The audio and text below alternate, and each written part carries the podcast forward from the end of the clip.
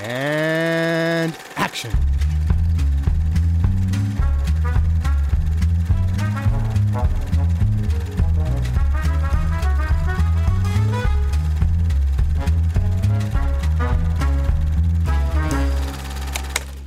To me, logic is dull. The point is, of course, um, if you boil things down, everything must be logical. Then Hitchcock kind of goes out of the window. Hello und herzlich willkommen zu Episode 34 von Directed by Alfred Hitchcock. Ich bin der Johannes und der Ted ist da. Hey! Und der Luke. Hallo! Entschuldigung, ich habe gerade angefangen zu gähnen. Und dann habe ich. Ja, ja, ich habe mhm. hab mir noch kurz gedacht, soll ich ihn kurz ausgähnen lassen und dann war ich aber schon im Reden und dann ist es passiert. Wir reden über Rope oder Cocktail für eine Leiche oder wie Ted gerade gesagt hat, Be Gay, Do Crime. Den Film. Es ist Hitchcocks 35. Film und es ist der erste unter seiner eigenen Produktionsfirma Transatlantic Pictures. Also in einigermaßen krasser Unabhängigkeit einfach. Also so mit eigenem Producer-Credit und allem drum und dran. Und es spielen mit das erste Mal in Hitchcocks Karriere James Stewart, Jimmy Stewart, John Dolph, Harley Granger, Dick Hogan, Edith Evanson, Douglas Dick, Joan Chandler, Cedric Hardwick, Constance Collier, genau. Und äh, das war's. Und Alfred Hitchcock läuft wohl eine Straße entlang. Hm, Ja. ist mir nicht aufgefallen. Ja, ganz, ganz- ganz, ganz am Anfang. Okay. Shit, ich, ich habe bei, bei A Paradine Case habe ich noch nachgeschaut, ob er eine Cameo hatte und da hatte er keine, glaube ich. und dann bei Rope habe ich es vergessen. Man, anyway, es Ja. geht um zwei Studenten, die nicht sehr verdeckt gay-coded sind und die beschließen, einen Bekannten, einen anderen Studenten zu ermorden. Just for, for the fun of it. Weil sie sich intellektuell überlegen fühlen und quasi die Theorie eines äh, ehemaligen äh, Professors, den sie hatten, umsetzen. Oder zumindest einer von den beiden. Der andere ist ja nur so ein bisschen Mitläufer. Dieser ist gespielt von Jimmy Stewart. Und der hat halt so, so äh, sehr Nietzsche beeinflusste Theorien gehabt, wie dass es doch den intellektuell Überlegenen der Bevölkerung erlaubt sein müsste, die intellektuell Minderen zu töten, ohne dass es dafür Konsequenzen gibt. Weil damit würde man ja allerlei Probleme lösen. Es ist ein Setup für die Purge tatsächlich. Es kommt in diesem Film ein Setup für die Purge vor, was ich sehr Mhm. lustig fand. und die beiden also töten ihren äh, Mitschüler, Mitstudenten und äh, stopfen ihn in eine Truhe in ihrer Wohnung und hatten das Ganze so geplant, dass dann kurz darauf dessen Vater und eigentlich die Mutter, aber die ist dann krank und Freunde von dem und ihnen, also lauter Leute, die den Ermordeten kannten, zum Essen eingeladen werden und quasi von dieser Truhe, in der die Leiche liegt, speisen und trinken und eine Party feiern. Und das Ganze ist eben so ein perverses Thrill-Ride, den äh, zumindest einer von den beiden sich da ausgedacht hat. Äh, mit unter den eingeladen ist äh, James Stewarts Charakter, der eben deren Professor ist, auf dem das Ganze, von dem das Ganze inspiriert ist. Äh, das Ganze ist äh, inspiriert von einem tatsächlichen Mordfall, aber dazu vielleicht äh, später mehr.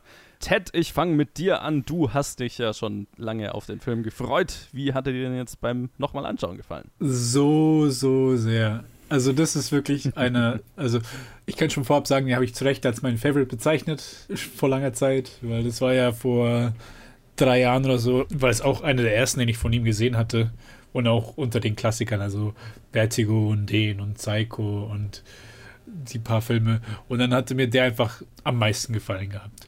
Und jetzt hatte ich den halt immer so looming, ah, das ist der erste, den ich kennen werde, wenn wir wenn wir durch Directed By gehen, was halt erst der 34. Film ist. Das ist schon krass.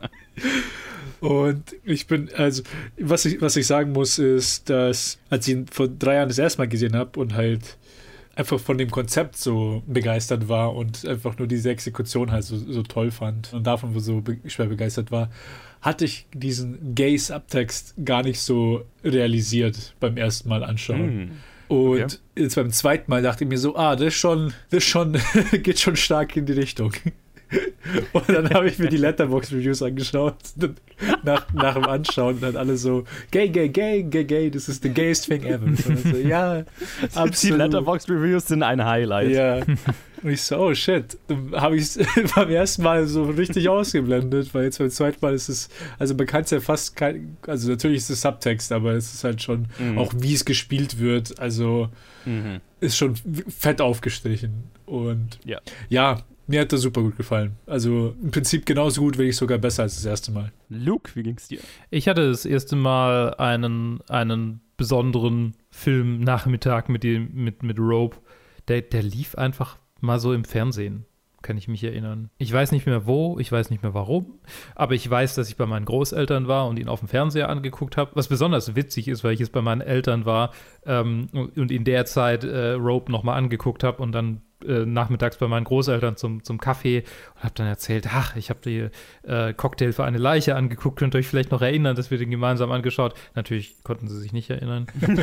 ähm, aber aber es, war, es, war so ein, es war so ein irgendwie so ein Filmerlebnis, so, so ich gehe nach Hause und, und der Film wirkt noch nach aus einer Zeit, zu der ich Filme noch nicht so sonderlich bewusst angeschaut habe. Und, und ich meine, so, so Filme mit besonders brutalen äh, Elementen waren da, waren prädestiniert dafür und der Film ist brutal nur aufgrund seiner, seiner philosophischen Logik, könnte man sagen. Und äh, die, die war damals schon sehr schockierend, war sehr, sehr, sehr eindrucksvoll. Und jetzt noch beim nochmal angucken, äh, klar, das äh, Queer-Coding ist ziemlich evident, das habe ich damals nicht geblickt.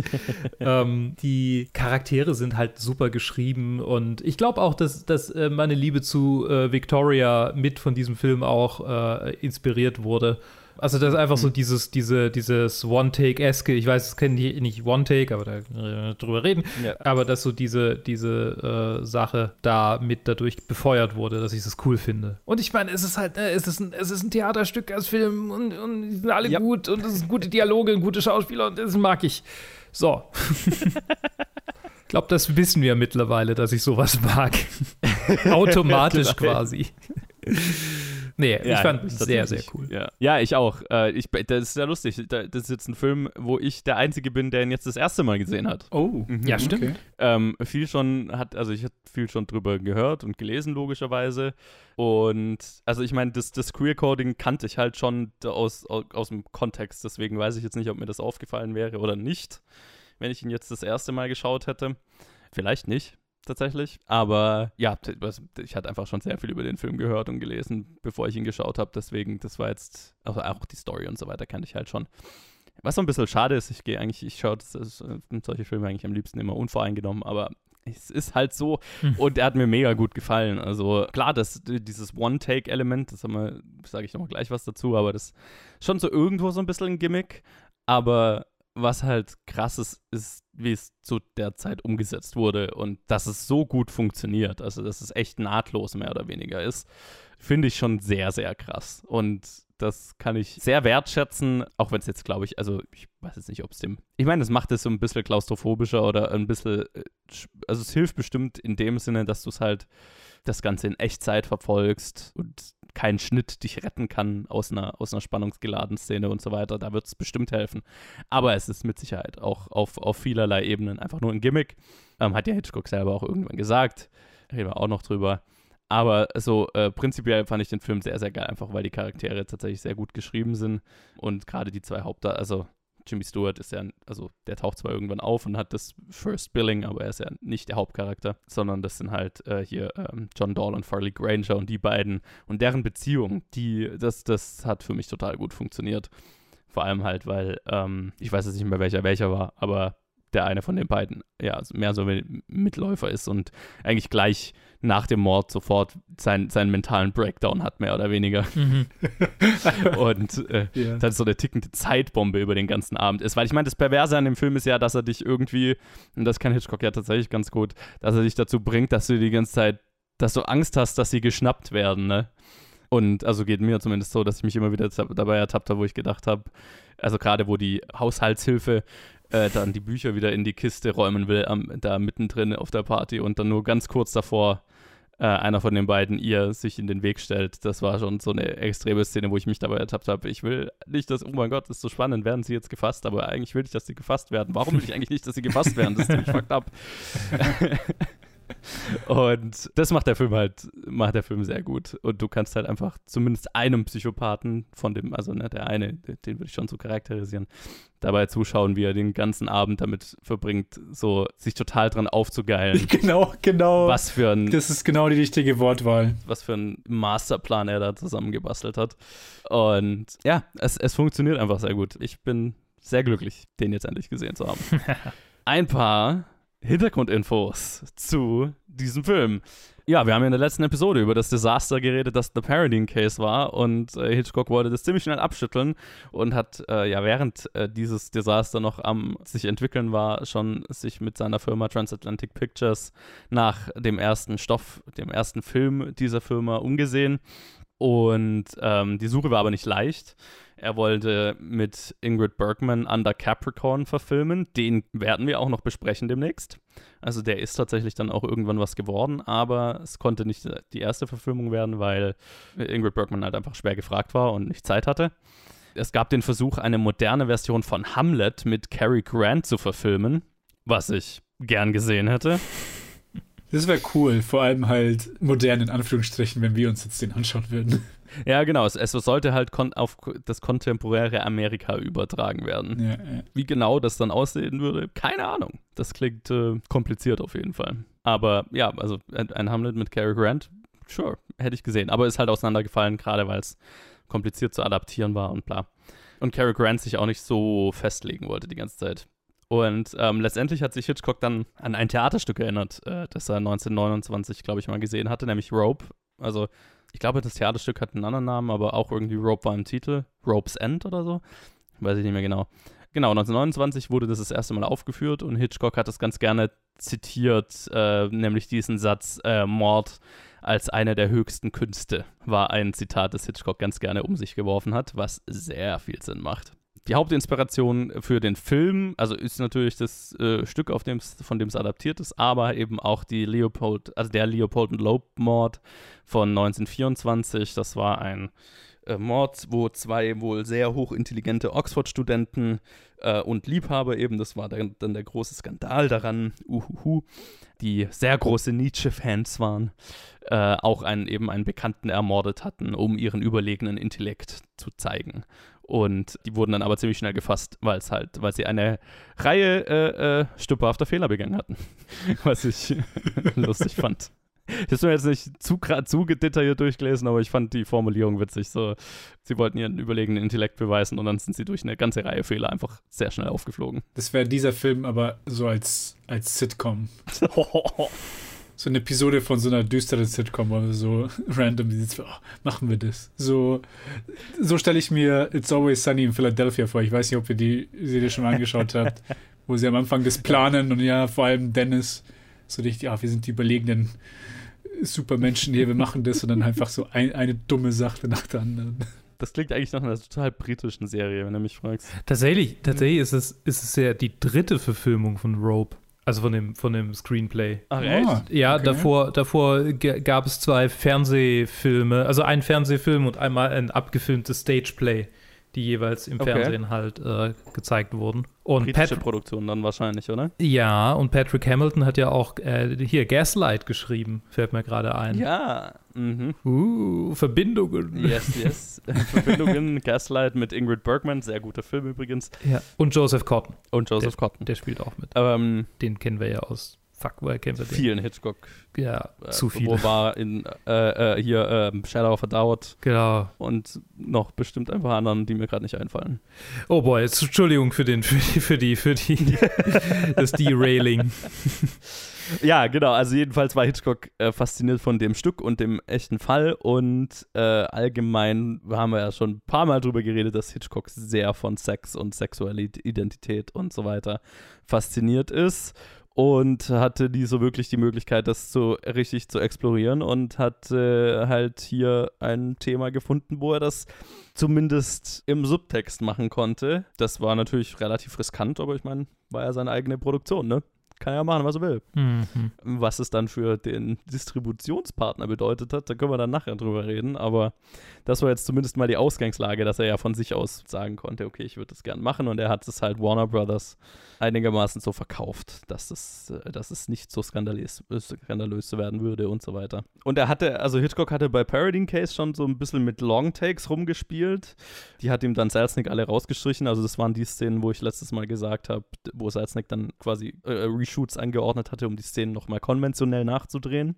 Und irgendwie war Hitchcock halt zu der Zeit fasziniert von Long Takes. Keine Ahnung. Er hat dann später auch gesagt, es war so ein bisschen so ein Gimmick und er hatte halt irgendwie Spaß dran.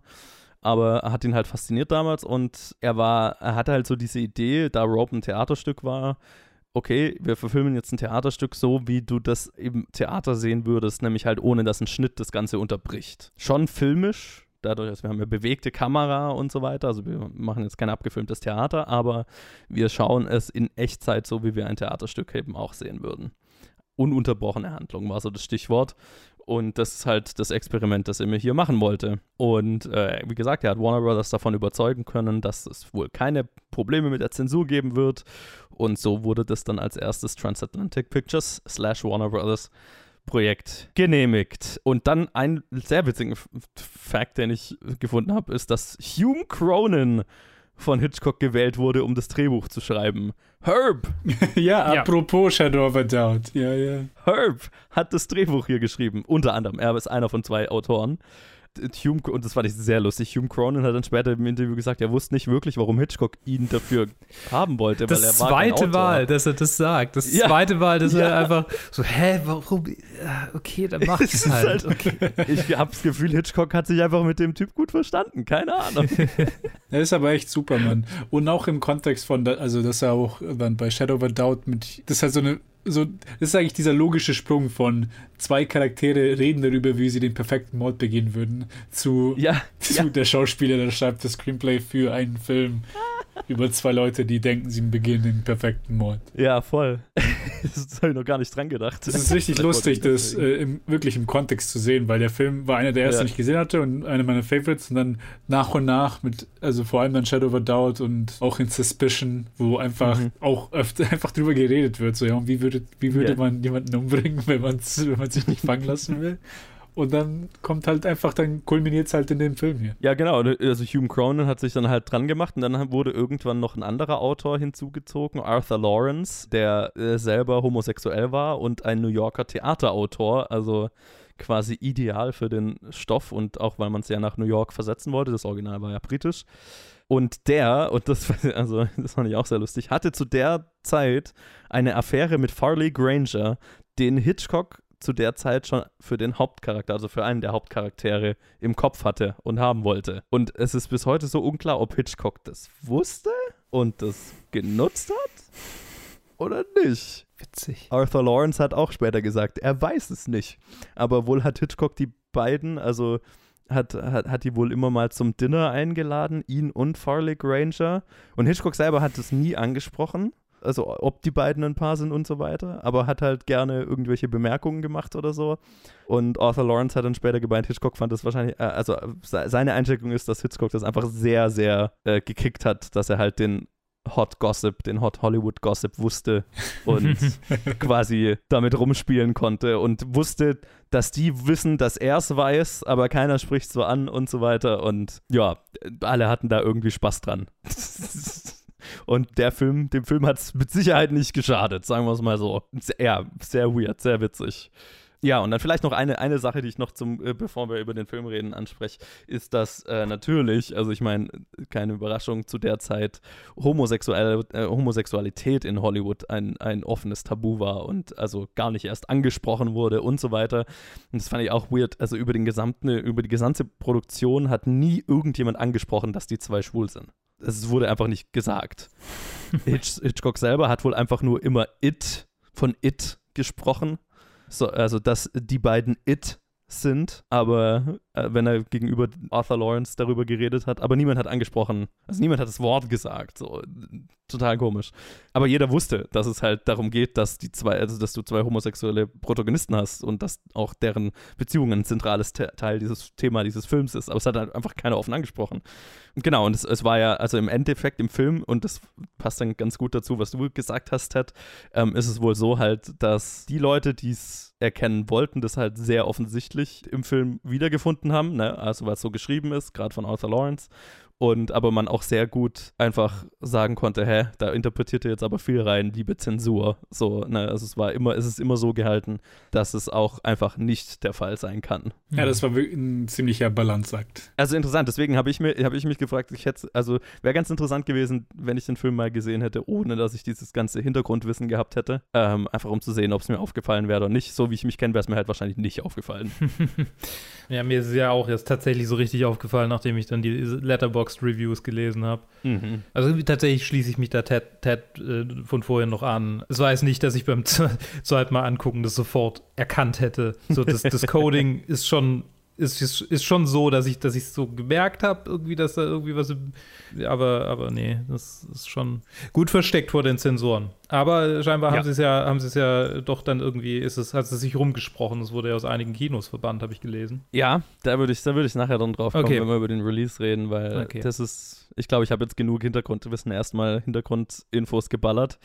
Ja, lass uns mal über den Plot reden. Äh, oder beziehungsweise äh, äh, über das, fangen wir doch mal mit dem, mit dem One-Take-Gimmick an. Mhm. Wie ging es euch denn damit? Fandet ihr, es war ein Gimmick? Hat es euch geholfen? Fandet ihr es dadurch spannender inszeniert? Ist es euch überhaupt also groß aufgefallen? Wie ging es euch damit? Also aufgefallen, ja klar. Vor allem halt die offensichtlichen Stellen, wenn, wenn gewechselt werden musste. Ja, ja. Die aber auch elegant gemacht wurden. Also, wo halt auch jedes Mal, wo es gemacht wurde, genau beim Wechsel, also am Ende der ersten Roll ein Charakter was sagt und direkt am Anfang der zweiten Roll geantwortet wird, während, ja, während ja. des Schwarzes. Und dann halt so, dass halt mit dem Dialog noch ein bisschen drüber gespielt wird, was ich äh, ziemlich elegant fand. Jetzt, also auch so, wie es halt am Ende schlussendlich jetzt ausschaut. Ja. Ich fand es sehr interessant. Also, das ist, das ist so ein dieser Filme für mich, wo ist so, so ein Konzeptfilm, so What if we do this für the whole movie. Und ja. ich finde das halt eine interessante Sache, dass einfach sowas gemacht wurde. Anstatt, mhm. weil vieles halt, weil man halt heutzutage so größere Filme, die halt alle sehr samey wirken, weil es halt wahrscheinlich mehr so Studi wieder so Studiofilme sind als wirklich Regisseurfilme. Und da ist es halt schön, dass halt wirklich so einfach nur so, ah, okay, so ein Experiment halt zu sehen auf Film. Yeah. Mir hat es sehr gefallen. Wobei ich sagen muss, dass der eine Cut, den sie drin haben, dass er mich schon auch so, also schon auch also auch seinen Effekt erzielt hat in der Szene, wo sie ihn eingesetzt haben. ja, Weil ich den ja. halt auch nicht erwartet hatte. Ich hatte vergessen, dass er überhaupt drin war. Und dann kam diese Szene und dann so, pum. Und dann geht es halt wieder weiter mit, mit dem Take. Aber der, der war auch wieder cool gemacht und auch mhm. in, an die richtige Stelle gesetzt. Hab, ist, es, ist der euch aufgefallen? Ja. Sehr. Also ich finde das erste Mal ist es mir, glaube ich, nicht. Also das erste Mal fand ich es voll cool. Und ich mhm. glaube, die, die Schnitte habe ich, habe ich nicht, weiß nicht, ob ich die gesehen habe, ob ich darauf geachtet habe, ob es mich überhaupt interessiert hat. Ich fand es einfach cool. So im Hintergrund diese, die, die Skyline, die graduell dunkler wird, so, so um, um das, das Gefühl der mhm. Zeit äh, zu vermitteln. Also diese, dieses Klaustrophobische, das dadurch so ein bisschen erzeugt wird. Und ich glaube, das, klar, äh, das kann man als technisches Gimmick sehen es ist definitiv ein technisches Gimmick, das mich persönlich äh, enorm fesselt jedes Mal. Äh, mhm. Und was ich gerade gelesen habe, tatsächlich ähm, hat es ja für, für ähm, interessante Momente während dem Dreh äh, gesorgt, weil eben weil die Takes so lang waren, durften sie ja nicht, also konnten sie ja nicht äh, unterbrechen oder sollten sie nicht unterbrechen. Und äh, unabhängig von den Dingen, die du uns geschrieben hast, Joe, habe ich noch was gefunden, dass äh, wohl ein Kameramann sich einen Fuß gebrochen hat in einem Take. What? Also als eine Dolly über seinen Fuß gerollt ist wow. und er quasi sofort äh, irgendwie von jemandem gepackt wurde und den Mund zugehalten und, und weg, weg, weggetragen. Äh, und den, ich weiß nicht in welchem, das ist einfach nur so ein Trivia-Fact hier auf IMDb, komplett unconfirmed, das ist einfach nur eine Behauptung. Ich weiß nicht, wo es herkommt, es gibt keine Quelle, aber ich finde es eine interessante. Ja, ja. Und äh, das, angeblich ist dieser Take äh, im Film. Und einmal stellt jemand ein Glas ab und das Glas, äh, also wird quasi, fällt, fällt runter, also neben, neben dem Tisch. und ein Stagehand ist quasi, musste, musste rennen und das Glas auffangen. Und auch dieser Part wurde wohl verwendet.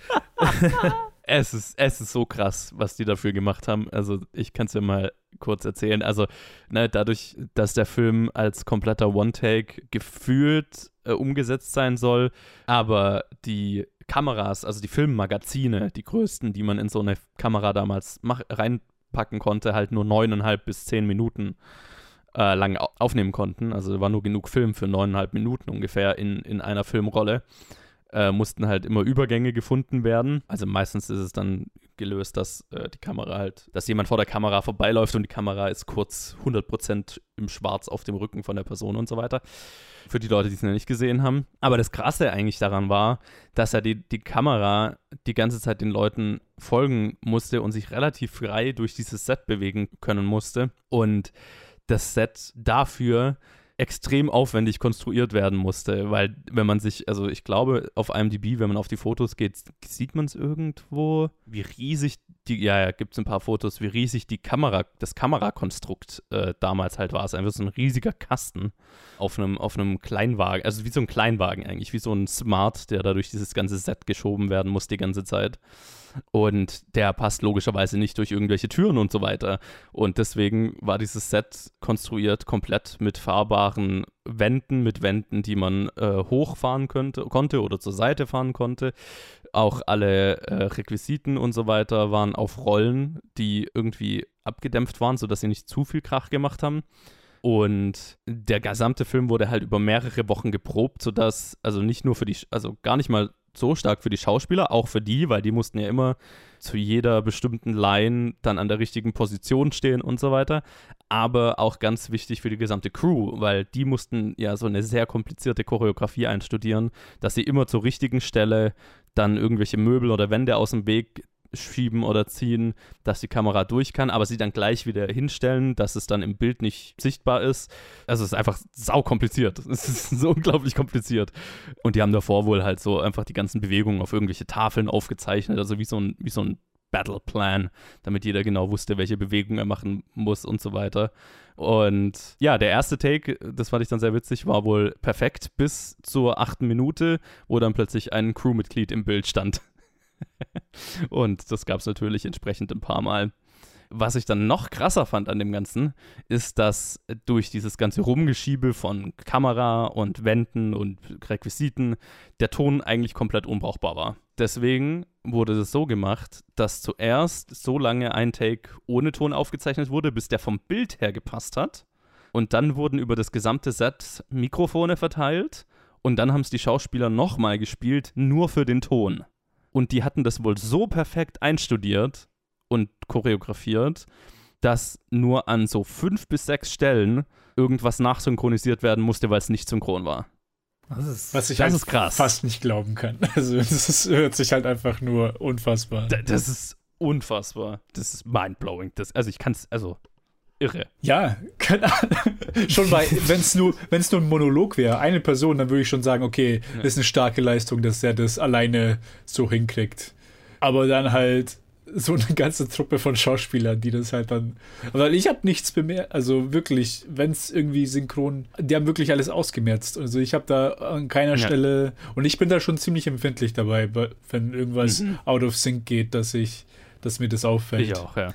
Das ist stark beeindruckend. Ja. Ich, das ist. Um, ich, holy shit, was ein Albtraum. Ja, ja.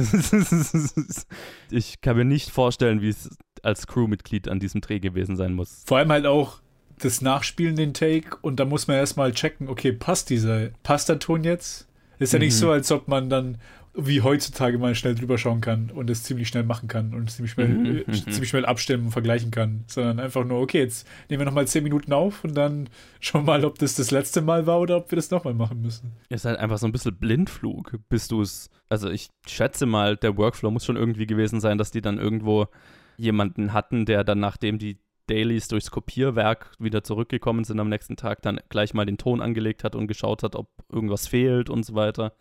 Aber trotzdem musst du halt mindestens einen Tag warten, bis du weißt, ob das erfolgreich war. Hm, das ist schon, äh, das ist schon unvorstellbar.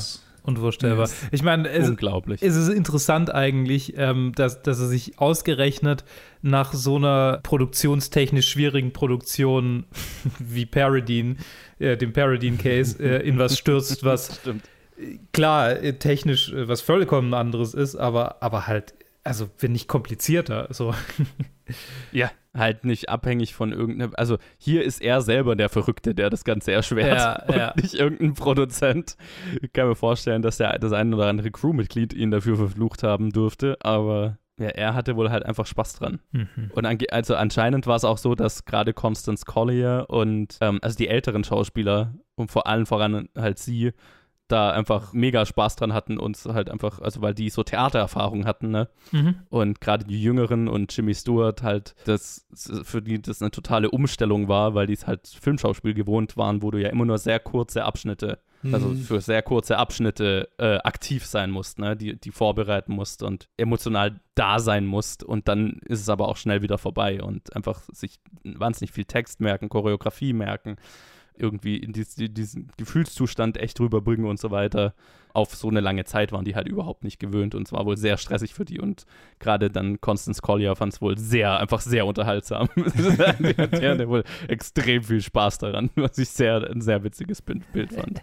Übrigens war Constance Collier die Autorin von Downhill, Ah. was so ein random Ding war, was ich einfach nur gelesen habe. Also die Schauspielerin, ne, die die Schwester von dem Ja. Vater, von dem Ermordeten spielt, Ja, ist auch gleichzeitig die Schauspieler, äh, die Autorin von Hitchcock, einem von Hitchcocks Stummfilmen. das ist witzig. Sehr random. Sehr, aber sehr witzig. random, ja. Sie hat da gar nicht mal so viele Writer-Credits. Mhm. Eigentlich nur aus der Zeit. Ja, die hat er irgendwie, hat eine Zeit lang geschrieben, aber ist halt hauptsächlich Schauspielerin. ne? Ja. Hintergründe, Hintergründe. Ich habe, äh, ich habe äh, die, die, der Mordfall, auf dem das Ganze, von dem das Ganze inspiriert wurde, äh, der wurde ja auch, also da gibt es äh, Romanadaptionen dazu.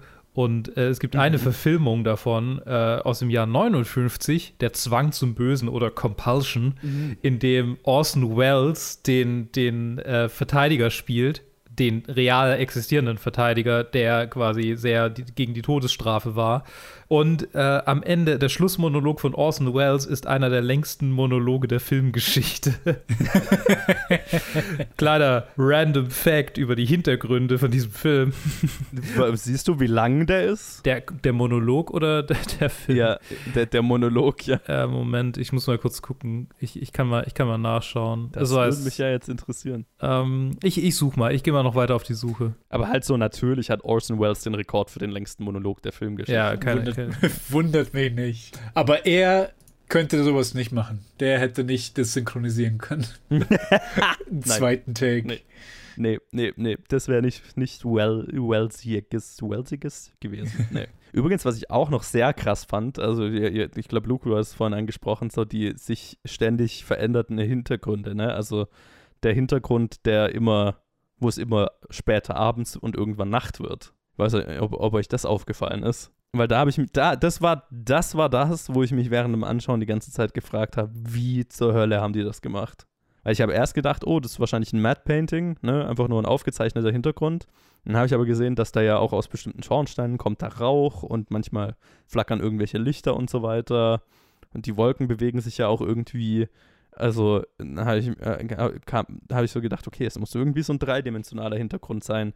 Aber krass, wie kann ich mir nicht vorstellen, wie sie das gemacht haben. Wenn ihr auf die IMDb-Bilder geht, gibt es so ein paar Fotos von Hitchcock, wie er in dem Hintergrund steht. Und dann kriegt man mal ein Gefühl dafür, wie riesig der ist. Hm, Ja, dieses Set dahinter mit diesen Wolken, mit, mit dieser, Ja, mit dieser ne. Watte. Genau. Also es ist halt einfach eine Miniaturstadt, die sie dahinter aufgebaut haben. Und riesige Wattewolken, die sie dann halt immer verschoben haben. Also es war Teil der Choreografie, dass immer, wenn die dann nicht im Bild waren, dass halt irgendjemand die präzise ein bisschen verschieben musste, das Licht leicht anpassen musste, was den Hintergrund beleuchtet hat, sodass es halt ein bisschen rötlicher wird und so weiter gegen Abend. Abgefahren. Es ist, es ist absurd, was da technisch dahinter steckt. Ja. Äh, 10 Minuten 30. 10 Minuten 30, okay. Nice. Und Orson Welles ist, sieht, schon, sieht schon ein klein wenig aufgedunsen aus, tatsächlich. er kennt ihn kaum wieder. Ach ja. Aber, aber interessant, also ich finde es schon äh, sehr interessant, dass es tatsächlich inspiriert war, einfach von, von zwei homosexuellen Studenten, die getötet haben um, und, und von Nietzsche inspiriert waren, so und getötet haben, mhm. einfach weil sie so, weil sie dachten, dass sie es können, ohne, ohne irgendwie ja und da, damit davonkommen. Ist schon, also ist interessant, wie äh, so, so meistens sind solche Inspirationen für Screenplays ja dann irgendwie schon so ein bisschen eine Überspitzung der Realität, aber hier ist es so ein bisschen. Mhm. So, die Realität war fast noch ein bisschen brutaler als hier. Hier haben, hier haben sie ihn erdrosselt. In der Realität wurde halt niedergeschlagen und also, und es war ein 14-jähriger Nachbarsjunge. Also, oh, also ziemlich, Ups, ja, das ist ziemlich übel. Eine ziemlich, ziemlich brutale. Krass sie haben ihn, ja, genau. Also, nee, er wurde, er wurde dann schon erstickt, aber halt erst mit dem Meißel niedergeschlagen. Dann haben sie noch irgendwie Säure verwendet, um sein Gesicht zu entstellen, damit die Identifikation äh, schwerer wird. Und What? letztendlich wurden sie unter anderem überführt, weil einer von den beiden seine Brille verloren hat und da hat halt liegen lassen. Und es war eine Spezialanfertigung. so, Yo. So, oh, ja. ich habe meine mhm. dritten okay. Zähne da liegen lassen. Ups. Oh. Genauso wie sie im Film erwischt werden. Einfach so, ich habe meine Klamotten mit meinen Initialen einfach ja, genau. abgelegt und da liegen lassen. Meine ja, Güte. Superior Intellect, ne? Mhm. Eindeutig. Das ist interessant, weil, weil hier zwar die Suspicions kommen ja wegen so einem Initialen mit dem Hut, den dann Jim Stewart findet, mhm.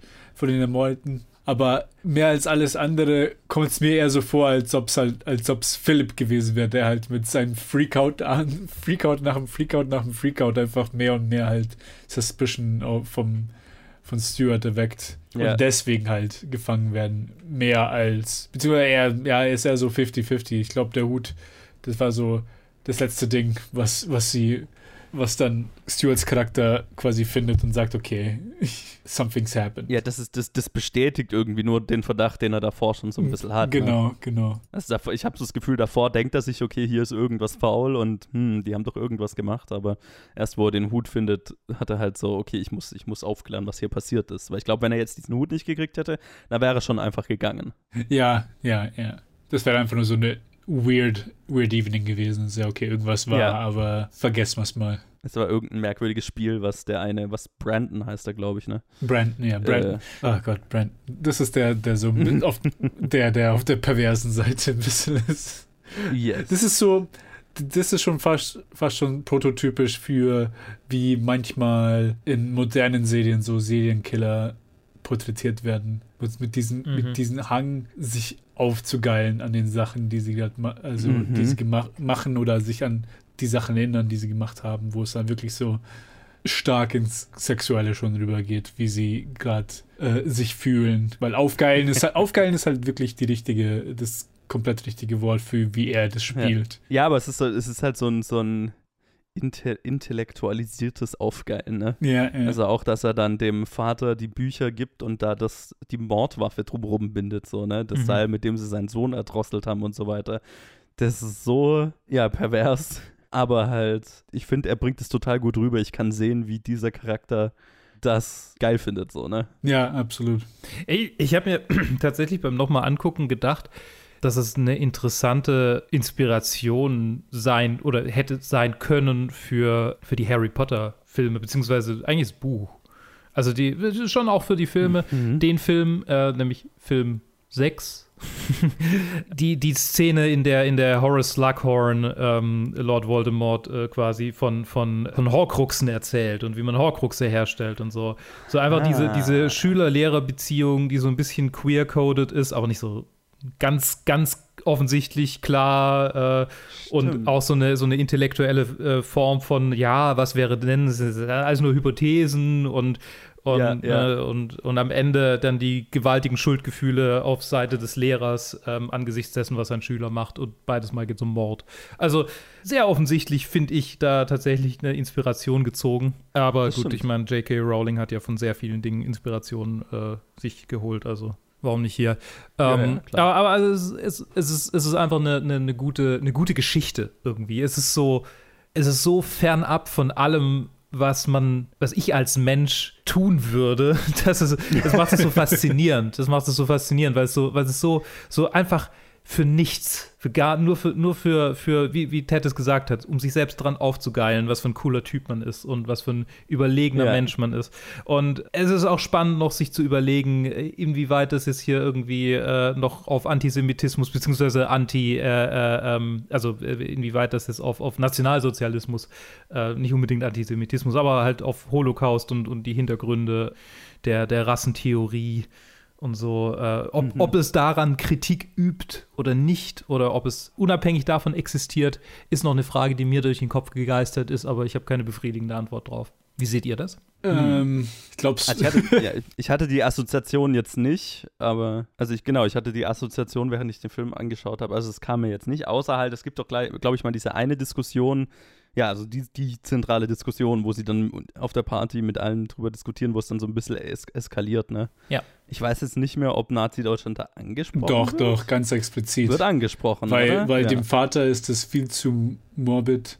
Und dann sagt er, ja, aber, also fer- fer- zuerst fängt ja Jimmy Stewart mit seiner an, dann sind es erst nur so Witze und Scherze und bla bla bla. Ja. Und dann kommt Brandon und fokussiert sich da rein und quasi nimmt es für 100% ernst und dann der Vater zieht da dann die Parallele. Ja, und was ist mit, kann ich dich ja gleich mit Hitler gleichsetzen? Oder Mhm, halt, stimmt, oder genau, die ja. Ideen von Hitler gleichsetzen.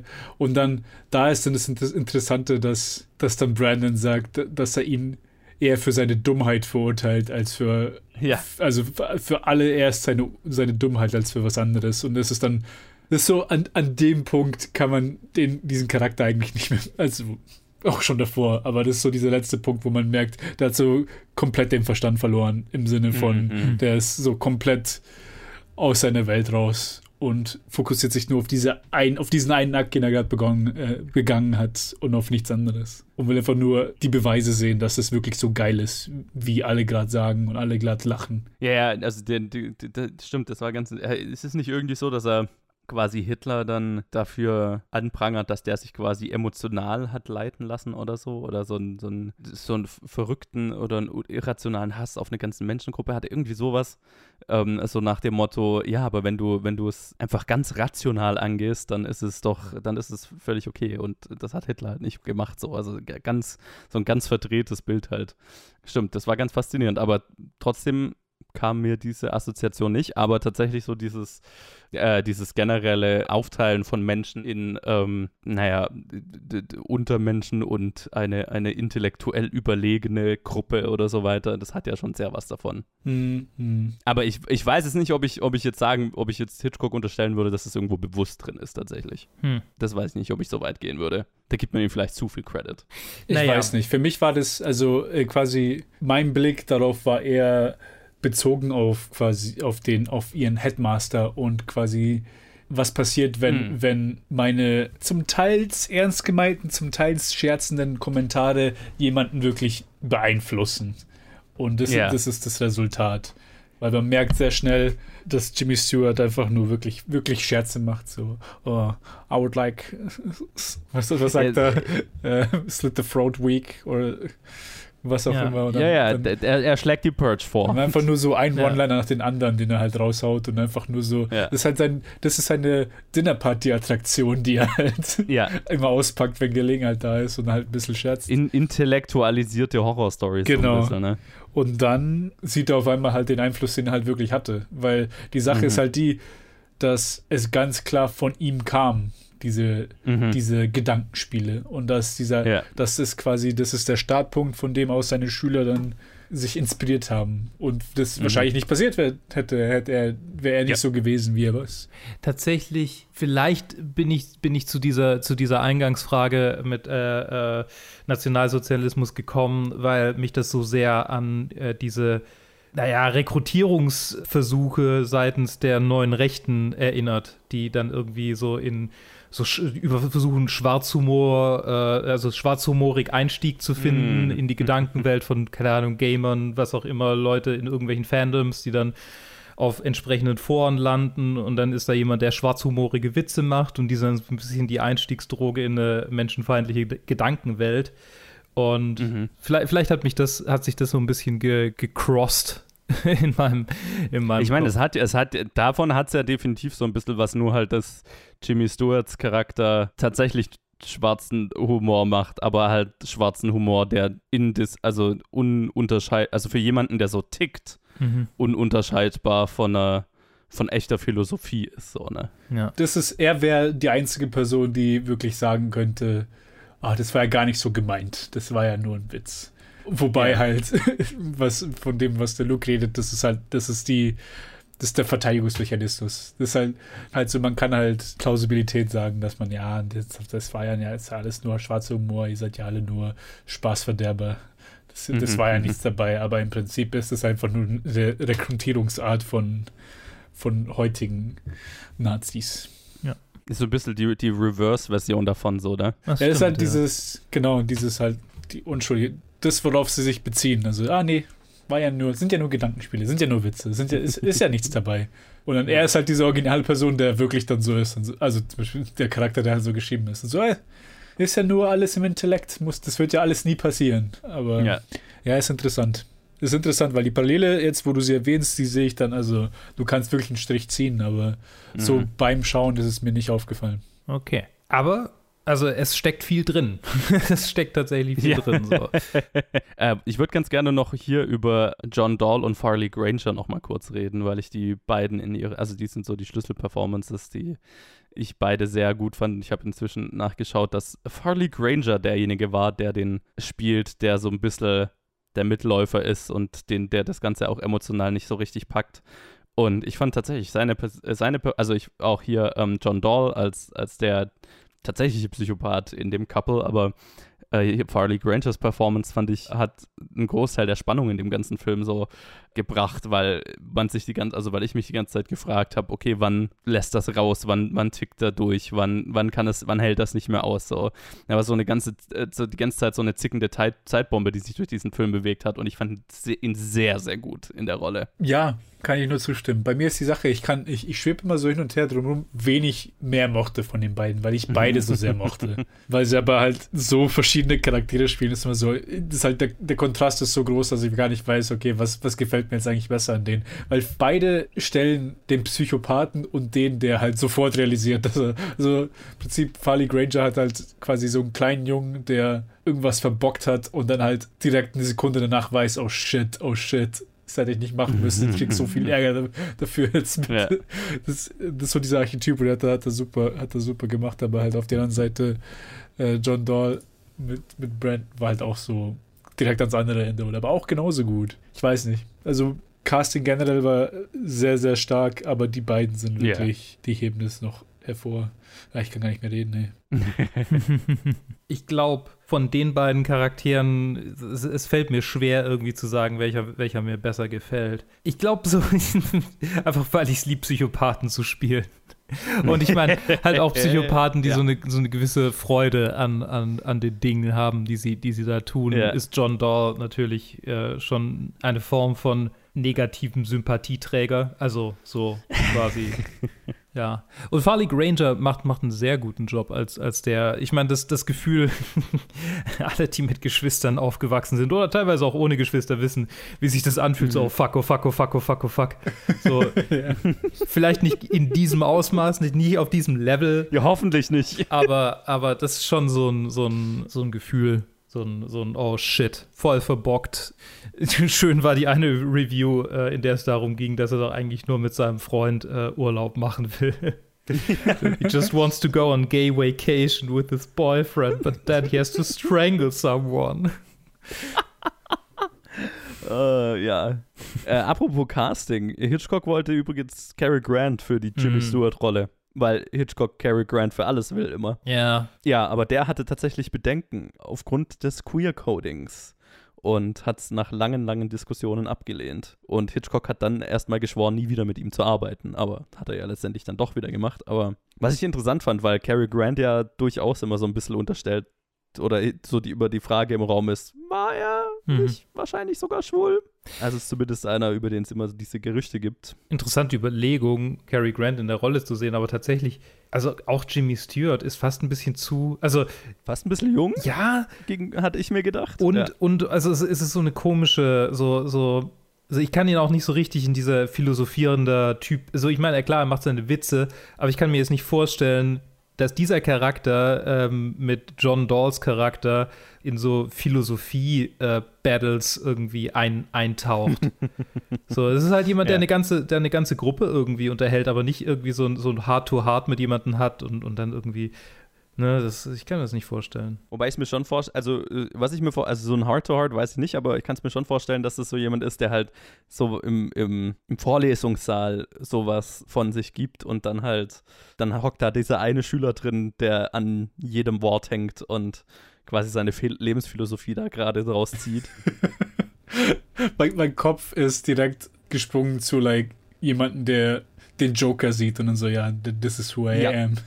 ja, ja, ja, total. Nee, ich, ich musste gerade an Jordan Peterson denken, aber der macht es ja. oder das, ja, genau dieselbe. Der, der macht es ja absichtlich. Gott. Ja, also ich, ich dachte mir nur, er ist vielleicht ein bisschen jung dafür. Äh, tatsächlich ähm, hatte Hitchcocks neuer Agent, mit dem er da gerade so ein bisschen am Anbandeln war, Jimmy Stewart ins Gespräch gebracht, äh, weil der, der zuvor aus dem Zweiten Weltkrieg zurückgekommen war. Wir hatten es bei It's a Wonderful Life schon mal. Mm. Und dann eben so ein bisschen nach ernsthafteren Rollen als nur nach dem Romantic Lead gesucht hat. Und ähm, deswegen hier interessiert war. Aber tatsächlich war er auch immer so ein bisschen kam er sich miscast für die Rolle vor, mhm. was ich interessant fand. Aber ich fand, er ist, er ist gut. Und dann ist halt, daraus ist halt auch eine sehr gute Beziehung entstanden mit ja. Mit Hitchcock und folgenden Filmen. Absolut. Nicht zuletzt meinem Lieblingsfilm von ihm, aber da kommen wir dann noch dazu.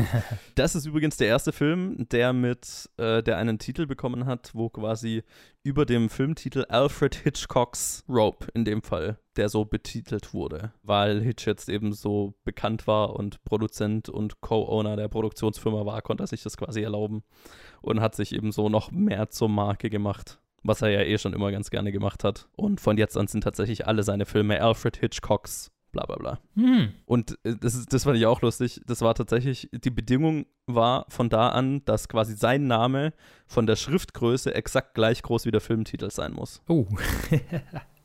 ja, also Alfred Hitchcocks Rope und Rope und Alfred Hitchcock müssen gleich groß sein. Und dann kriegt er ja auch noch einen Directed by Alfred Hitchcock Credit ganz am Ende. Also ist auf jeden Fall der Name Hitchcock ab jetzt über, überall auf den Filmen raufgestempelt. Was natürlich hilft bei, bei, beim Titel, weil der Titel halt auch, wie, wie, wir, wie wir es bei Hitchcock kennen, nicht das Interessanteste ist. das stimmt. Das ist tatsächlich, also, das ist tatsächlich mal so ein Fall. Also, ich meine, Cocktail für eine Leiche ist jetzt auch kein geiler Filmtitel, finde ich. Mm, yeah. Der klingt fast zu, der klingt fast wie eine Komödie, aber er ist ein bisschen deskriptiver als Rope, finde ich fast ausnahmsweise mal, dass der deutsche Titel ein bisschen besser ist. Mehr gibt. Ja, also tatsächlich, tatsächlich finde ich ihn auch, also klar, ich meine, ich habe ihn halt zuerst auf Deutsch gesehen und mit unter diesem Titel, aber er ist einfach ein bisschen memorabler. Ja. Also kann ich schon, ist schon. Und es ist übrigens Hitchcocks erster Farbfilm was mir auch erst, ähm, nachdem ich ihn angeschaut hatte, habe ich mir so gedacht, Moment, der war ja in Farbe. Und wir hatten noch keine Farbe bisher. Es ist der 34. Film und wir sind bei Farbe angekommen. Ich habe ihn tatsächlich gestartet und dann dachte ich, uh, hab, wurde der nachkolorisiert? nee, es ist tatsächlich, und äh, ich fand es interessant, dass Hitchcock wohl gleich von Anfang an so ein Farbkonzept hatte, was sich bei ihm dann so ein bisschen durchzieht. Nämlich, der hat, also Hitchcock ist jetzt nicht dafür bekannt, dass er krass farbenfrohe Filme hat, sondern der steht schon auf gemutete Farben, bisschen reduziert, kein großes Ding draus gemacht. Und das ist ja hier von Anfang an so. Ja. So, aber dann würde ich jetzt tatsächlich mal kurz was sagen zu, äh, wie der ganze Release dieses Films lief. Ja. Das ist nochmal. Das ist nochmal ein Thriller, nämlich nach Vollendung der Postproduktion oder um die Zeit, wo halt der Film fertig geschnitten wurde und so weiter, wurde Warner Brothers nämlich langsam klar, worum es in diesem Film denn eigentlich so ging. und sie waren nicht begeistert. Äh, nämlich hatte Hitchcock einfach den homosexuellen Subtext gekonnt an ihnen und natürlich auch an der Zensur vorbei bekommen. Und das hat dann einen ziemlichen Shitstorm nach sich gezogen, nämlich äh, hat dann zur gleichen Zeit Bob Balaban, der Chef von Paramount, mitgekommen, mitbekommen, was Warner Brothers da für einen Film an der Hand hatte und hat den Warner-Chefs, also ein Studiochef hat den anderen Studiochefs einen Brief geschrieben, wo er sie davor gewarnt hat, diesen Film nicht zu veröffentlichen, also sich von diesem Film zu trennen und äh, quasi vor der Gefahr gewarnt hat, die es mit sich bringen könnte, wenn man einen Film von, mit homosexuellen Charakteren veröffentlichen würde und das fand ich auch krass. Noch dazu, da ja, also zumindest laut seinen Informationen, ist, ich keine Ahnung, ob es so sein soll und im Film kommt, ist ja auch kein Thema, aber er hat es irgendwie gehört, dass auch die Hauptcharaktere jüdisch wären. also homosexuell und auch noch fast schlimmer jüdisch und hat quasi Warner Brothers strikt davon abgeraten, so einen Film zu veröffentlichen. Und ähnliche Briefe haben sie dann auch bekommen von der Anti-Defamation League, von einigen Kirchenorganisationen, also ja, hat halt einen mega Shitstorm nach sich gezogen und in mehreren Städten und ganzen Staaten teilweise wurde der Film verboten oder hat ein äh, Rating bekommen, das zum dem heutigen X-Rating entspricht, sprich neu, keine Leute unter 21 durften den Film in manchen Gegenden sehen, was halt auch einfach ein finanzieller Todesstoß ist. In Kanada wurde der Film zensiert, in Frankreich und Italien wurde er komplett verboten. Und in England kam er zwar raus, aber hat halt mega negative Kritiken bekommen. Und ein Review aus England hat den Film als Hitchcocks schlechtesten Film seiner Karriere betitelt. Hm. Was ich krass fand. Vor allem der Paradigm Case davor kam. Also. Yes. Habt ihr, habt ihr Paradigm Case gesehen? Die haben wohl nicht Number 39 gesehen oder wie er Number hieß. 17 oder was? Ja, genau, so hieß es, ja. Number 17 oder Juno and the Peacock. Ja, trotzdem war der Film wohl einigermaßen kommerziell erfolgreich, aber also zumindest so, dass halt die Beziehung zu, mit Warner Brothers weitergeführt wurde, aber eine Hit war er nicht. Also ich meine, das ist halt so ein Film, klar, der, der war halt zu fortschrittlich für die damalige Zeit, äh, was, was die Themen angeht. Fortschrittlich vielleicht mit, mit einem mit einem Körnchen Zurückhaltung, weil ich meine, ich meine, es, es ist ja schon so ein, ich meine, es ist ja schon so ein Beispiel von, okay, ähm, Homosexualität wird nur in dem Kontext dargestellt. So, so, ich meine, es gibt ja dieses Klischee mit, mit äh, Transmenschen, die, die äh, keine Ahnung, als, als Mhm, nur als mhm. Killer dargestellt werden. Haben wir ja schon oft genug drüber gesprochen, werden wir auch noch mal drüber reden. Ja. Und hier ist es ja so ein ähnliches, ich weiß nicht, ob es ein Klischee ist in dem Sinne, aber ich meine, es ist ja trotzdem so ein bisschen, okay, die zwei socially outcast, queere Charaktere, die dann, die dann einen Mord begehen, weil sie so Ja. anders sind als alle anderen. Aber ich habe mich gerade äh, an die Wand geredet. Der Film ist zu trotzdem zu fortschrittlich für die damalige Zeit. Und glaube, ich glaube, das ist halt einer von denen, die dann erst später so richtig Traction hatten. Aber der, der ist ja auch einer von denen, die, die lange Zeit gar nicht, gar nicht äh, zu kriegen waren, wenn ich das richtig in Mhm. Erinnerung habe. Ja, ist ein, ein relativ modernes Phänomen, dass der so als einer von Hitchcocks besten gefeiert wird. Mhm. Also, ne, also der war einfach finanziell nicht erfolgreich. Ents äh, entsprechend wurde er halt so ein bisschen links liegen gelassen, wie halt zum Beispiel Paradigm Case auch. Nur der ist es halt geblieben.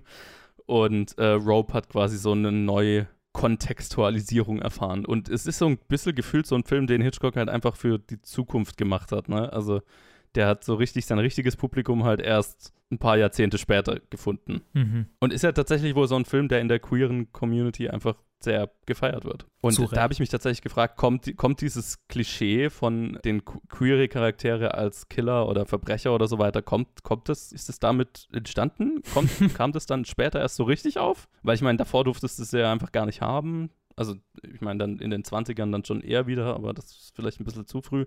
Ja, also wenn, dann ist er, glaube ich, ein, ein frühes Phänomen davon und vielleicht hat er deswegen dieses Stigma so ein bisschen nicht mitbekommen. Mhm. Noch dazu, weil die zwei Charaktere auch irgendwie halt einfach auch Sy- Sympathieträger des Films sind, obwohl sie die Mörder sind. Aber ich meine, Hitchcock liebt ja seine Antagonisten, deswegen haben sie halt auch, zumindest äh, der Film ist ihnen sympathischer eingestellt als den meisten anderen Charakteren im Film. Ne? Ja, das stimmt. Also ja, ich meine, es ist, nicht so ein, äh, es kann nur ein Monster sein. Der Film macht ja nie so ein Ding, also A, natürlich, weil das nicht konnte, dass sie, dass sie irgendwie schwul sind und ähm, behandelt sie auch nie so, sie sind Verbrecher, weil sie schwul sind, sondern wenn, dann ist es halt zufällig der Fall. Ja. Ne? Und ich glaube, deswegen übersteht der diese, diese Kritik ganz gut. Ja. Mhm. Ich meine, es war ja der, der, der, Inspi der Fall, der die Inspiration war, es war ja auch ein schwules Paar. Genau, und, und das, sie waren nicht die Mörder, weil sie schwul waren, sondern sie waren halt schwul und, und Mörder. Ja, nee, ja, ja, es ist kein Schweigen der Lämmer. Das ist es nicht. nein, nein, nein, nein. Habt ihr ein Fazit zu Rope? Ähm, nicer Film. Still my favorite. Aha, ist, ist, er, ist er auf Platz 1 bei dir? Ja, auf Platz 1, aber so, so knapp. Also ich konnte mich sehr schwer entscheiden, ihn auf Platz 1 zu stecken oder Live, Liveboat auf Platz 1 zu lassen. Die beiden teilen sich für mich in meinem Herzen jetzt den ersten Platz, weil ich mich nicht entscheiden kann. Ja, bei mir ist er relativ klar und eindeutig auf Platz 1. Okay. Ja, bei mir ist er auf Platz 3 tatsächlich. Uh. Ja, genau, Platz 3 hat er gerade. Er ist noch hinter Notorious, den ich inzwischen auf Platz 2 gesetzt habe. Ich glaube, der war er letztes Mal noch nicht. Und vor Foreign Correspondent. Also Lifeboat ist nach wie vor mein Platz 1, dann Notorious und dann Rope. Okay. Mhm. Aber es ist, es ist tatsächlich so, mein, mein, die, meine Top 5 sind inzwischen alle mehr oder weniger gleich auf. Ja. Also Lifeboat, Notorious, Rope, Foreign Correspondent und Shadow of a Doubt, die sind echt alle fünf richtig exzellente Filme. Ja, und dann genau die fünf habe ich auch. das sind nur andere Reihenfolge. Wobei ich sagen muss, dass Rope und Lifeboat für mich noch, noch ein bisschen höheres Level sind als die anderen drei. Gut, dann würde ich mal sagen, blicken wir auf die nächste Episode, wenn wir den vorhin angesprochenen Under Capricorn besprechen werden, wo Hitchcock wohl auch nochmal Long Takes ausprobiert hat. Sein letzter Film dann mit Ingrid Bergman, wenn ich mich richtig erinnere. Hm. Und als kleinen Ausblick, wir haben ja jetzt immer schon, uh, Zensur hängt über Hitchcocks Filmen. Jetzt kommt noch was anderes dazu, nämlich hat im Herbst 1947 das House, Com das House Committee of Un-American Activities seine Arbeit aufgenommen und damit beginnen ab jetzt 15 Jahre Red Scare Purge in Hollywood von der viele von Hitchcocks Freunden und Kollegen betroffen waren. Für alle, die es nicht wissen, das House, of, äh, House Committee on Un-American Activities war ein politisches Komitee, die kommunistische Vorgehensweisen und, und Leute mit kommunistischer Einstellung aus, naja, es, war, es hat ja nicht nur Hollywood betroffen, aber zum, also was Hollywood und die Filmindustrie anging, halt die geblacklistet haben, dafür gesorgt haben, dass die keine Arbeit mehr bekommen haben und so weiter, um den bösen Kommunismus aus Hollywood rauszuhalten und rauszukriegen. Und äh, unter anderem waren da eben die, auch die Autoren dann von Rope betroffen, Hume Cronin und Arthur Lawrence. Genau, und ich denke, das wird uns jetzt zusätzlich zu, äh, zum Haze Code, der ja nach wie vor aktiv war, ein weiteres Zensurkomitee, mit dem wir uns dann jetzt die nächsten Episoden noch beschäftigen dürfen. Hey. Mm, nice. Hume Cronin hat ja dann noch bei Under Capricorn, war ja auch, hat er auch einen Credit als Writer. Da hat er auch noch mitgeschrieben, genau. Ja. Das ging quasi direkt ineinander über. Okay. Aber darüber reden wir dann in der nächsten Episode. Danke eu- euch zwei, dass ihr dabei wart. Gerne. Und danke an euch da draußen fürs Zuhören. Hört nächste Woche wieder rein, wenn wir über Under Capricorn reden. Und lasst uns wissen, wie ihr Rope oder Cocktail für eine Leiche findet. Das könnt ihr tun. Facebook, Twitter, Instagram oder planetfilmgeek at gmail.com. Und dann hören wir uns wieder nächste Woche. Bis dann. Ciao.